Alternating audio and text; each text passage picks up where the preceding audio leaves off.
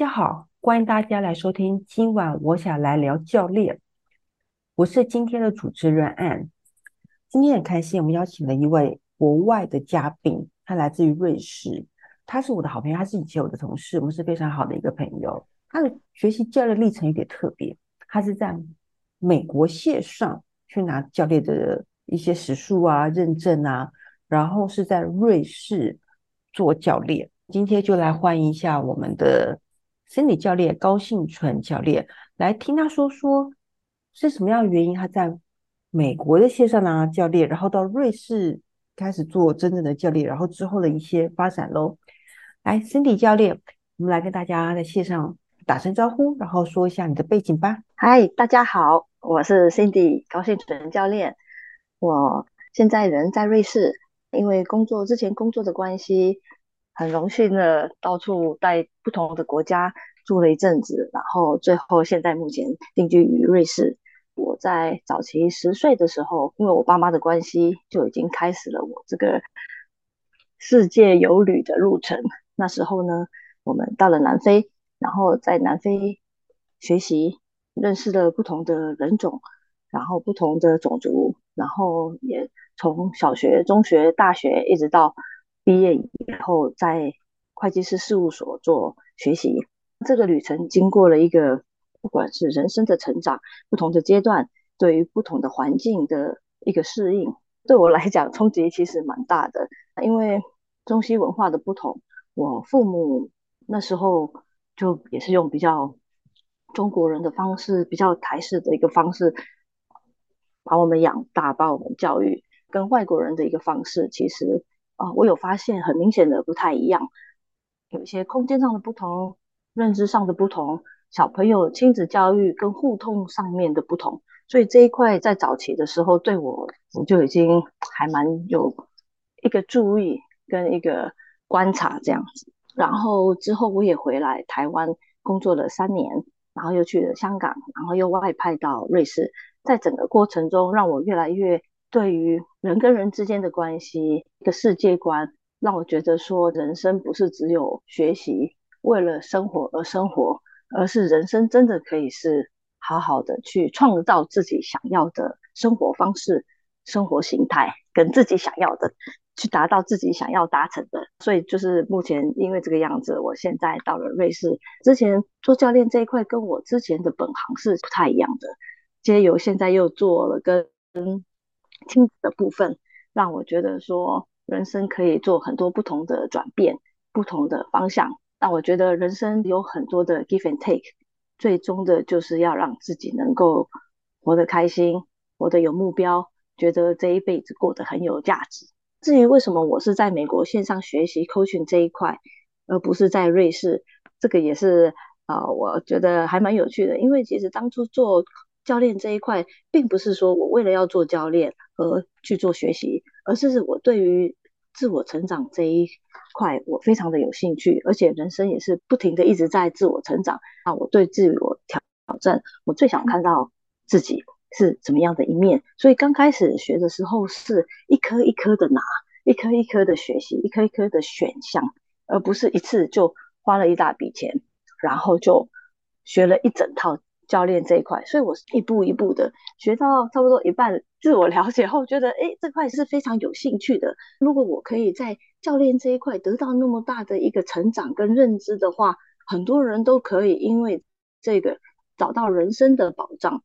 找到对自我的一个自信跟了解，还有不管是黑暗面或是阳光面。最重要就是接受自己，这个完全的自己的时候，其实是一件很棒的事情。所以我就觉得，啊，反正我已经学着学着，我就学到了很多应有的学分。那我就觉得，那这样好，那我就在那边认证。在这个学习的过程中，因为都是美国嘛，那我也很强烈的感觉到，在美国做教练这一块是非常的，是有优势的。因为在美国的公司，因为我学了太多，我那个时候有学了职业生涯规划。我学了两性关系、家庭关系，然后也有关于 resilience 的，所以一个很普遍的，在美国是觉得说，哎，我找 coach，我找教练，其实是一个很健康的事情，很开放的事情。公司呢在找 coach 的时候，然后因为要升迁，然后他想要把你培养成下一步的接班人，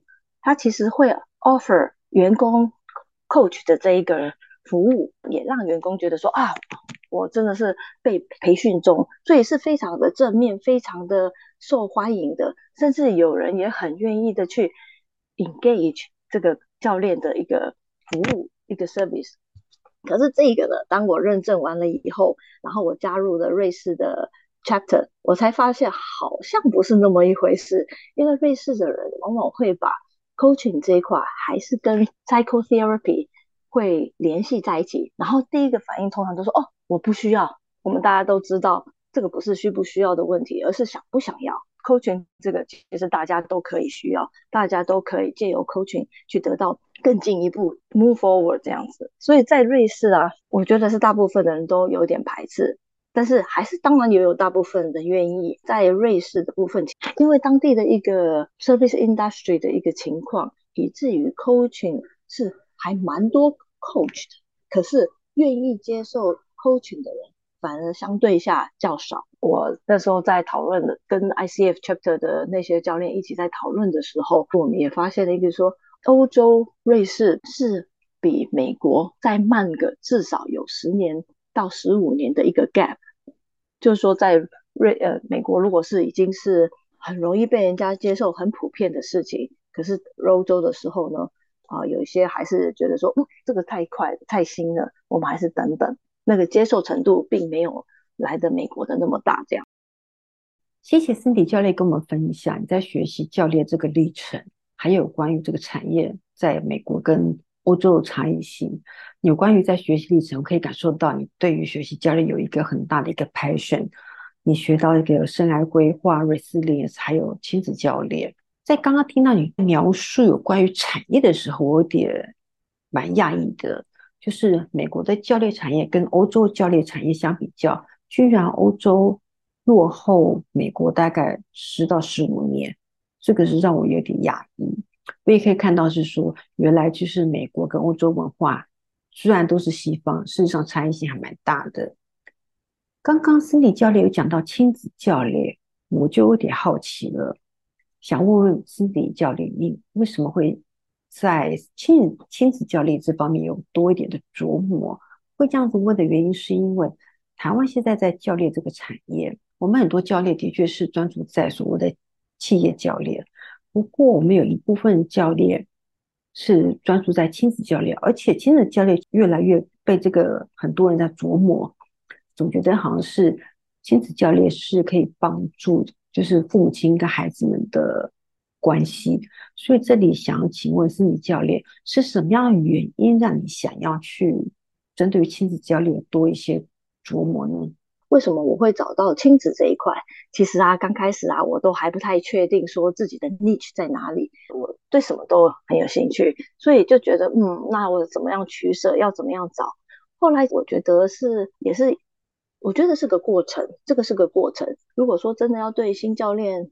来说的话，我觉得说不要急，慢慢来。后来我发现，不是我能做什么，而是我对什么类型人、什么领域跟情况特别的有兴趣，特别的想服务那一块，特别的有热忱，特别的有主旨，觉得说啊，这个就是我要的。这个我在这一块，或是说我针对这一群人，我就是特别的那种爱心、那种信心、那种力量。直接是从心里出来的。对我来说，其实我算是一个比较 energy 比较高高高亢一点的人。所以后来我发现，刚开始的时候，我有做到女性成长这一块，我发现这个 energy 不太相符，因为觉得我们在做沟通这一块，不是说只是用脑在想说，哦，我嗯，我要怎么样用什么问题，我要怎么样。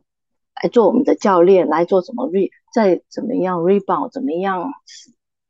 而是其实新的那一块，我们大家都知道，我们的新的那一块也是打开的。慢慢的，我也发现，除了新的那一块，当我在跟我的客户见面的时候，我也有被他所带来的自身能量感受到。有时候能量这种东西，小小的比较难解释，但是真的是要用去感受的。那我非常的喜欢小朋友的能量。一进来，就算他是害羞的，那个能量是圆圆的、饱饱的，也有一些没有那么饱和。可是就是觉得说这个是一个非常大潜在力量的地方，所以对我来说，我非常的喜欢服务小孩，或是非常喜欢跟小朋友在一起。我慢慢的越来越发现说，我真的能够找到自己喜欢的那个 niche，不是靠说我什么是最强项。而是还有要结合我本身自己的一个热忱跟一个天然的爆发力吧，应该这样说。呃，所以以至于当这一个类型的人进来我的 coaching 领域的时候，可以让我马上可以进入那个 flow 的状况，那种如鱼得水的状况，然后马上就可以发挥我自己，然后发光我自己，以至于我的客户群会觉得。很开心，可以感受到我想要传达的讯息，然后因因为这样子，所以我就对亲子这一块、小朋友这一块，然后 focus on 情绪自信管理这一块，非常的有兴趣。然后这个我已经也做了四年了，我其实一边也还在工作，一边慢慢的往这一方面过去。刚刚身体教练有讲到，我们在做教练的时候，那个心流。就跟客户是相契合的，那个 energy 那个能量是要是要 match 的。然后后来你就讲到是说，你跟孩子们的互动，那个能量你可以感受到那个孩子的那个状态。那听到我就觉得你真的是很喜欢小孩子，很想很喜欢跟孩子们的互动。你做亲子教练也四年了，在孩子们互动过程当中，你觉得小朋友在做教练的时候会有什么样一些反应？然后再来，我这是第二，这是第一个问题啦。第二个问题，我忽然刚刚想到，很好奇，就是父母亲为什么会想要把带孩子来找教练？嗯，谢谢 Ann。第一个呢，我其实我觉得小朋友啊是非常非常非常有潜力的，这种感觉就有点类似像说，其实小朋友就像一个粘土，他今天会被造塑造成什么样子，是无限的可能性，它可以是气体。或甚至于是那种隐形，或者是气体变成固体再变成气体的这种感觉，是非常有力量，非常是无限潜能。在往往过程中，当他们在自我寻找，他到底是最后变成什么样一个形式展现的时候，父母变得就非常的重要。因为如果今天父母没有看到说他有多大的无限可能性的时候，父母就可能就是说，哦，他就是一个黏土啊。能够变什么？那其实就很可惜，因为其实它可以变得很多不同的可能性。那如果说父母说：“哦，我看到了，我看到他的最大无限可能性。”这个小朋友就会变成他自己原本有可能会有的无限大可能性。而父母的角色是非常的重要。父母的角色不是说是怎么样培养，怎么样去灌溉，或是怎么样去让他上什么才艺班啊？我要让他。学习什么啊？一个技术上的，一个知识上的，或是体能上的，是比这些还要再更大的。不是说培养，而是是放手，而是让他们能够做自己。那这一块也不是说哦，那他是不是就是让他们放纵，然后看他们要做什么就做什么，而不是那样子，而是说除了一些我们基本需要的一些知识啊、技能啊，而是让他们觉得他是可以做什么都行的那一种心态。跟一个想法，因为其实往往父母都会有一些期待嘛。哦，你读了那么多书，如果你不去做这个，是不是很可惜？在这个过程中，这个就是一个期待。但是如果你说啊，你已经读了那么多书，学了那么多东西，你要做什么都行，即使你不做任何你这边都学到的也行。我觉得这个就是一个很大很大的一个开放空间，完全完全的去接受小朋友的本质。那我这我这边想，我也想澄清一件事。其实我听到这，我有点好奇，就是说，父母亲带小孩子去做教练，是因为父母亲看到小孩子的潜能，所以想要请教练来做开发，是这个样子吗？呃，这一块就有一点有趣了。如果我真的把我的瑞士客户做小小的分类的话，我看到两种，一种呢是他们本身对于情商这一块。亲子关系这个部分就比较重视，他们也希望说，透由现有的服务或是活动或是课程，能够让他们的小朋友也能够接触这一块，而不是只有他们自己在家里教。所以这个是有点像相辅相成的一个结果。这一块的父母是真的是想要让小朋友更能够去做自己，因为父母每天二十四小时跟小朋友在一起，没有完美的父母，大家都会有情绪，大家都会有可能累的时候，或是跳针的时候，所以这是很正常。但是透过另外一个第三者，然后在一个比较游乐、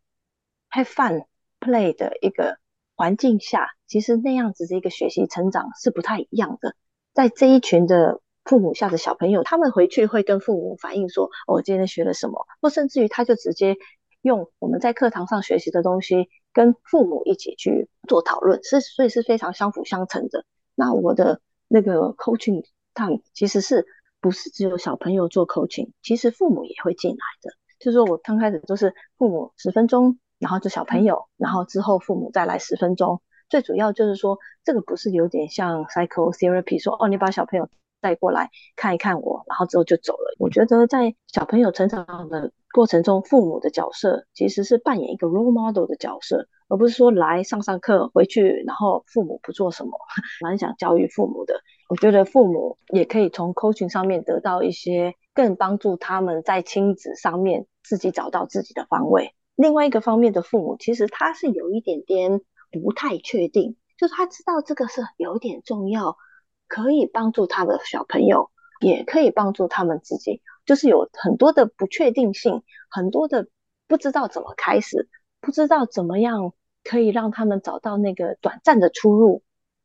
所以他们会来我的 coaching，我的 format 都差不多，就是。刚开始就是玩，然后就是小朋友，然后大家之后再大家一起玩，在这个过程中，父母也发现说，哦，玩其实是可以这样子的玩，就其实做父母可以不见得是很 serious，但是也是可以达到最后他们想要达到的效果。第二个 group 的这一个父母，我觉得对我来讲成就感很大，对他们来讲，那他们的成就感也很大，因为在这个玩的过程中，他们也会发现说。哦，他们作为父母，有一些东西也还是可以再学习，然后有些东西他找到一个方法、一个方向，整个过程下来是非常愉快的。然后小朋友他们也很喜欢。我有几个父母，他们的小朋友有时候都是他们小朋友会问他父母说：“哎，我们什么时候还要再去？”这样。有关于亲子教练，我实在是很好奇。父母亲带小孩子去做教练，就是小孩就小朋友们就是跟你们互动。之后，呃，听起来好像是父母亲，其实好像就有点像是旁观者在看。我不知道我这样解读对不对？没有没有，父母不是旁观者，他们是要下来 engage 的。举个例子好了，小朋友常常就是比较不会去 appreciate 父母做什么。我之前也会先跟父母接触一下，了解他们想要做的议题是什么，有没有特别的 topic，跟 coaching 就是很像，只是说。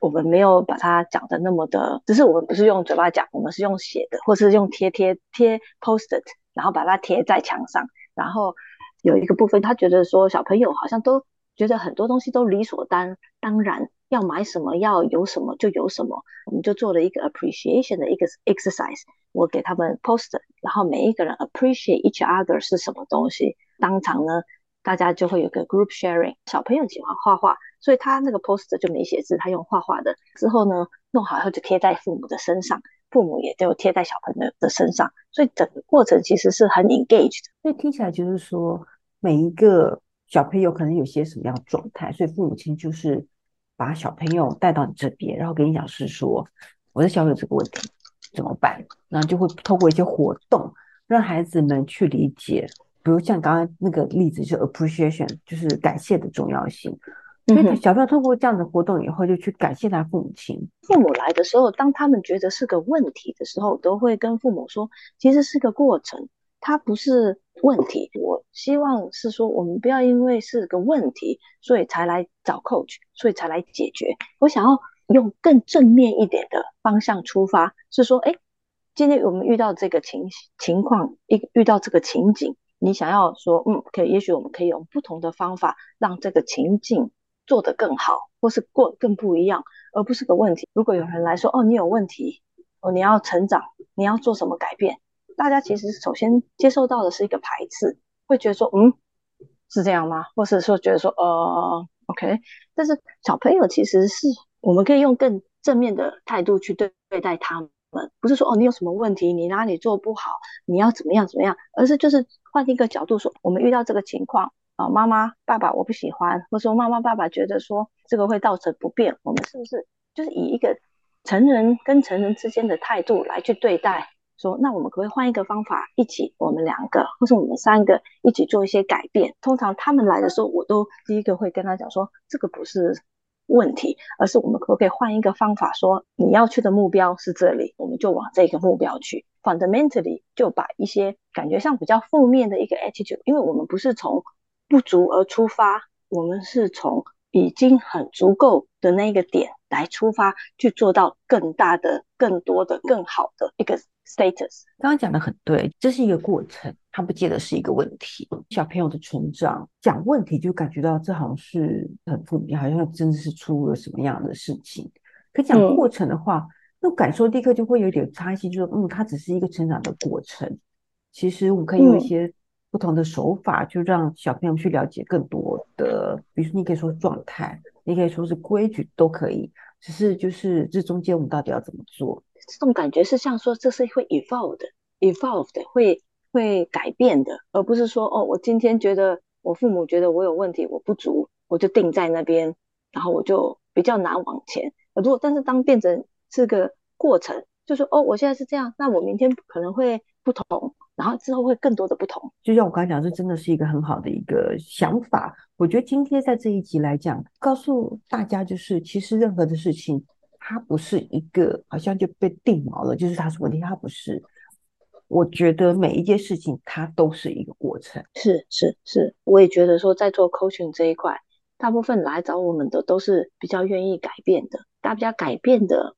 速度、程度、尺度。也许都不同，都是要客户他们自己去调整。我们 coach 做到就是做最大的挑战。那有时候其实我发现，有时候他们不动，也许某层面上是一个大洞，只是说我们没有办法看到。我也觉得有时候小朋友也是这样子，改变不是在于一定要被别人看到，也有可能是内心的。这说的很好哦，的确有一些改变是来自于内在的改变，也许外在的行动。嗯还来不及跟上，可是只要内在有一些改变，未来一定会在行动上看到有所不同。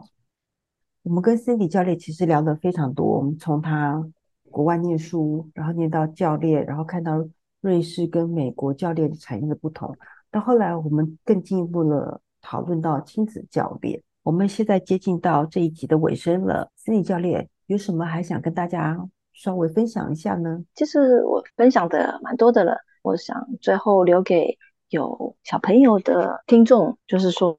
亲子过程 parenting 是可以非常的好玩跟有趣的，因为我们培养的是未来美好的下一代。哦，还有一个我想要跟新的教练也分享一下，就是说，如果说你有很坚强的后盾，可以就马上跳入做就教练的话，那我觉得可以，就是。勇敢的全部向前，这样。那如果你有一些些小小的顾虑啊，或者是说可能金钱考量，或是时间考量、家庭考量，我觉得不要气馁，也是可以慢慢来、慢慢做。因为我觉得有些东西时间到了就会做到最大的发挥，时间到了就会是你的最大发光的时候。好，谢谢，谢谢 Cindy 教练今天的访问喽。我们这一集就到此结束了，我们下一集跟大家再见喽。谢谢 Ann，好，谢谢 Cindy 教练。